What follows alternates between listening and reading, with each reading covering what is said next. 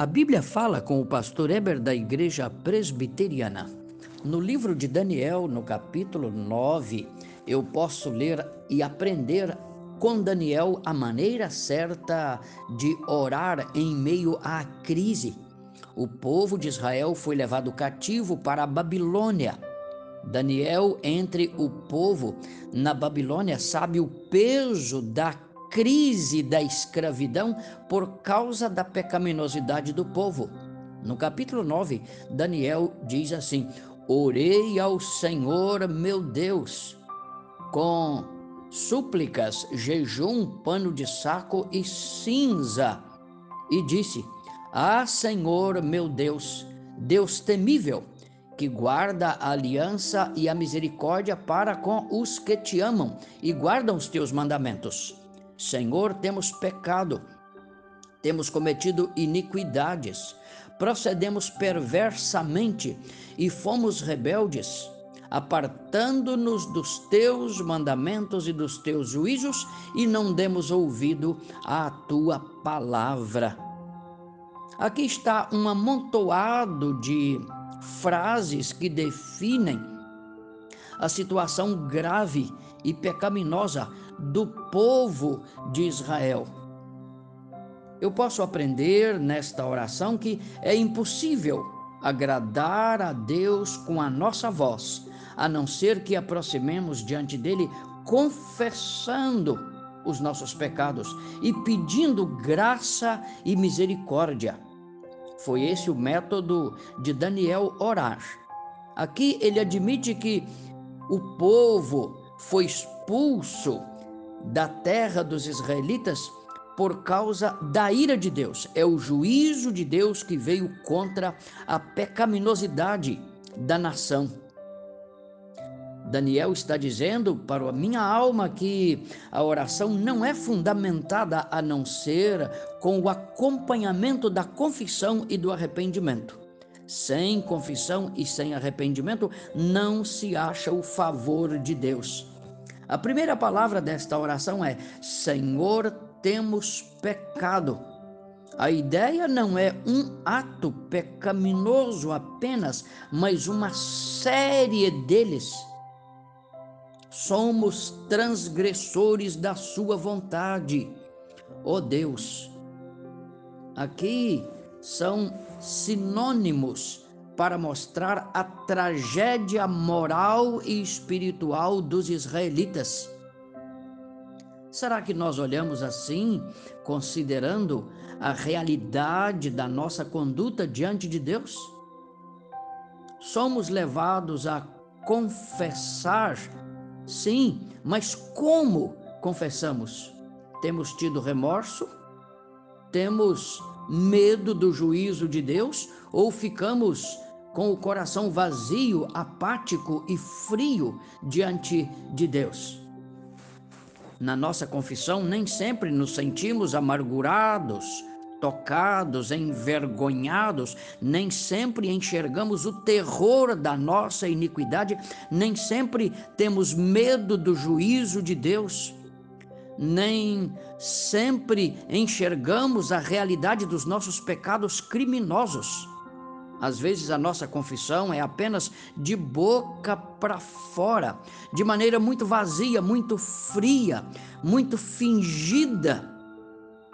E não falamos com Deus acerca da vala funda em que estamos caídos.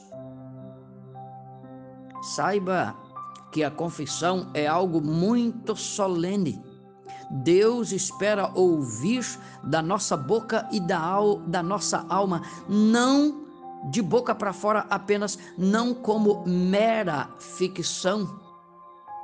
Poucos vêm a Deus com o coração contrito e honesto de fato. Mas nesse capítulo 9 do livro de Daniel, aqui está um estímulo para que nos prostremos diante de Deus com temor com aquele toque profundo, com aquele alarme em nossa alma por causa da realidade dos nossos caminhos sujos. Cada um que se aproxima de Deus precisa falar de seu viver ímpio, o quão distante tem andado diante de Deus e como tem tropeçado facilmente à luz do dia. Se não, nos mostramos tão desinteressados, tão distantes e frios em nossa fé. Eu posso aprender também com Davi no Salmo de número 51, uma linda e rica confissão. Davi chega diante de Deus e clama: Compadece-te de mim, ó Deus, segundo a tua benignidade, segundo a tua misericórdia, apaga as minhas transgressões, lava-me da minha iniquidade, purifica do meu pecado. Purifica-me e ficarei limpo. Restaura, Senhor, a alegria da minha salvação, faz-me ouvir júbilo, porque estou triste comigo mesmo com os meus passos que foram dados no caminho do mundo e no caminho da perversidade. Davi foi honesto. É esta honestidade proclamada por Daniel neste capítulo de número 9. Uma outra confissão que eu posso perceber que foi honesta e muito bem recebida por Deus está no capítulo 15, verso 18 e 19 de Lucas. Quando o filho pródigo viu o quanto foi ingrato, cruel, incrédulo e perverso para com o pai, foi embora e gastou todo o dinheiro da herança no mundo e na imoralidade luxuriosa. Depois que ficou sem dinheiro, chegou a confessar: Senhor, não sou digno de ser chamado teu filho. Levantar-me-ei e voltarei para minha casa em arrependimento. E assim foi o filho pródigo de volta para o lar. Com a cabeça baixa, sem dignidade de olhar para o rosto do pai e dizendo: Pai, eu pequei contra o céu e perante ti. Não sou digno de ser recebido em teu lar mas perdoa-me e aceita-me com, como pelo menos como um dos teus empregados. Que coisa boa é a confissão honesta. Traz alívio, mudança de vida e novas expectativas para o coração humano. Tão valioso e tão glorioso, tão tocante é o arrependimento que o homem que arrepende de fato diante de Deus é chamado bem-aventurado, no Salmo de número 32. Bem-aventurado aquele cuja iniquidade é perdoada e cujo pecado é coberto. Bem-aventurado aquele a quem o Senhor não atribui iniquidade e em cujo espírito não há engano. Salmo 32 é um elogio de ser bem-aventurado por confessar e receber o perdão de Deus. Você não deseja ser assim? O que sei é que Deus nos aponta o caminho onde devemos andar. Salmo 119, o verso 105. Lâmpada para os meus pés é a tua palavra e luz para o meu caminho.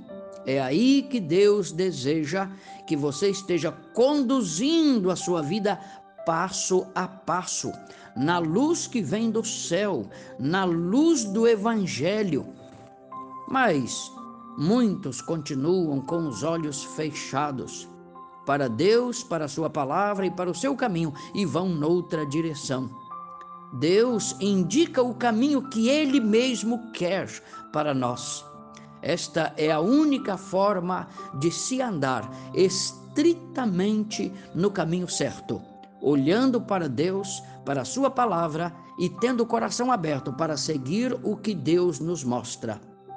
É assim que eu confesso: quero estar ao pé da cruz, ó, oh, que tão rica fonte.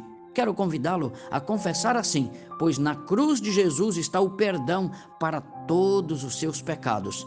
Venha a Ele, ajoelhe-se diante dele em busca do perdão e você receberá o alívio que você nunca encontrou e nem encontra neste mundo, mas que vem tão somente do Cordeiro de Deus que tira o pecado do mundo. Que Deus o abençoe e que você tenha de Cristo o perdão dos seus pecados, para que você tenha bem-estar, paz e tranquilidade em seu viver. Venha conosco na Igreja Presbiteriana e você receberá ainda mais o perdão e o alívio de Deus para a sua alma. Amém. Tenha um ótimo dia.